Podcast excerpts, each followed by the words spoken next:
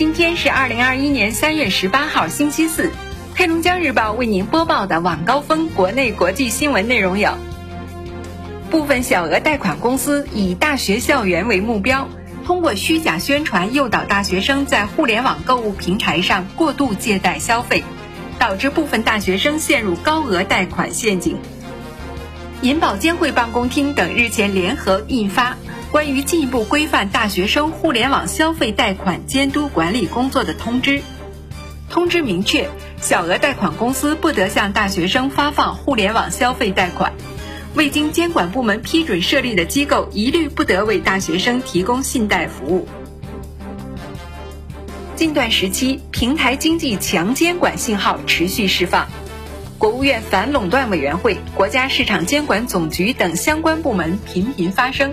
围绕平台经济接连出台多个配套文件，反垄断执法机构也密集亮剑，屡屡开出顶格罚单。业内指出，推动平台经济健康发展，鼓励创新和加强监管不可偏废，作为关键发力点，强化反垄断仍是重头戏。包括加快修订反垄断法等在内的多项重要举措有望密集落地。商务部消息，第一百二十九届广交会将于四月十五至二十四号继续在网上举办，展期十天。这是自疫情发生以来广交会第三次完全上云。国家卫健委发布。三月十七号零至二十四时，三十一个省、自治区、直辖市和新疆生产建设兵团报告新增确诊病例六例，均为境外输入病例；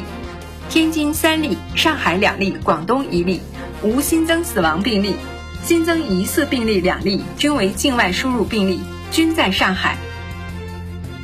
在今年三幺五晚会曝光的九个问题中，有三个都涉及信息安全保护。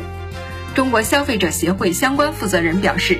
一方面还需要增强监管的力量，从行政处罚上进一步提高惩处力度，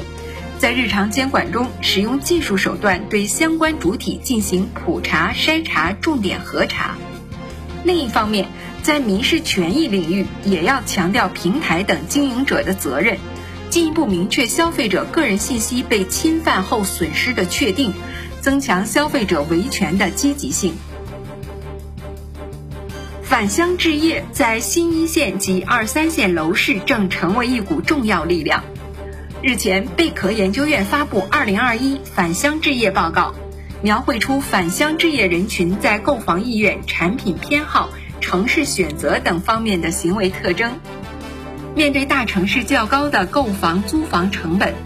婚育、养老和改善居住条件的现实需求等，刚需支撑足，九零后成主力。返乡置业，多数业主没有太多犹豫。记者昨天从北京市交通部门获悉，三条从北京四惠长途客运站至河北廊坊北三线，也就是大厂、三河和香河的通勤省际客运班线已经获批。班线开通将有助于满足跨省通勤族通勤出行的需求。据中国田径协会消息，为期两天的2021室内田径邀请赛华北赛区十七号在济南开赛。世锦赛冠军巩立姣在女子铅球比赛中轻松夺冠。在男子800米预赛中，小将刘德柱发挥优异，刷新全国室内纪录。中国驻埃及大使馆日前在埃启动春苗行动。依托当地疫苗接种体系，自十五号起，在埃近六千名中国公民自愿报名后，可分批免费接种由中国国药集团研发生产的新冠疫苗。近期欧元区多项经济指标持续向好，相关国家努力采取措施，通过持续的财政手段保护和支持欧元区经济。多数经济学家认为。随着新冠疫苗接种日益普及，欧盟恢复基金逐步发放，欧元区经济呈现加速恢复趋势。到今年下半年，经济复苏动能将进一步增强。国际奥委会日前发布奥林匹克2020加五议程，围绕团结、数字化、可持续、公信力以及经济与财政韧性这五大方面提出改革建议，以应对当前面临的困难和挑战。随着新规划路线图的发布，奥林匹克运动也将迎来诸多改变，其中不少将直接反映在未来各种比赛的组织、筹办和参与中。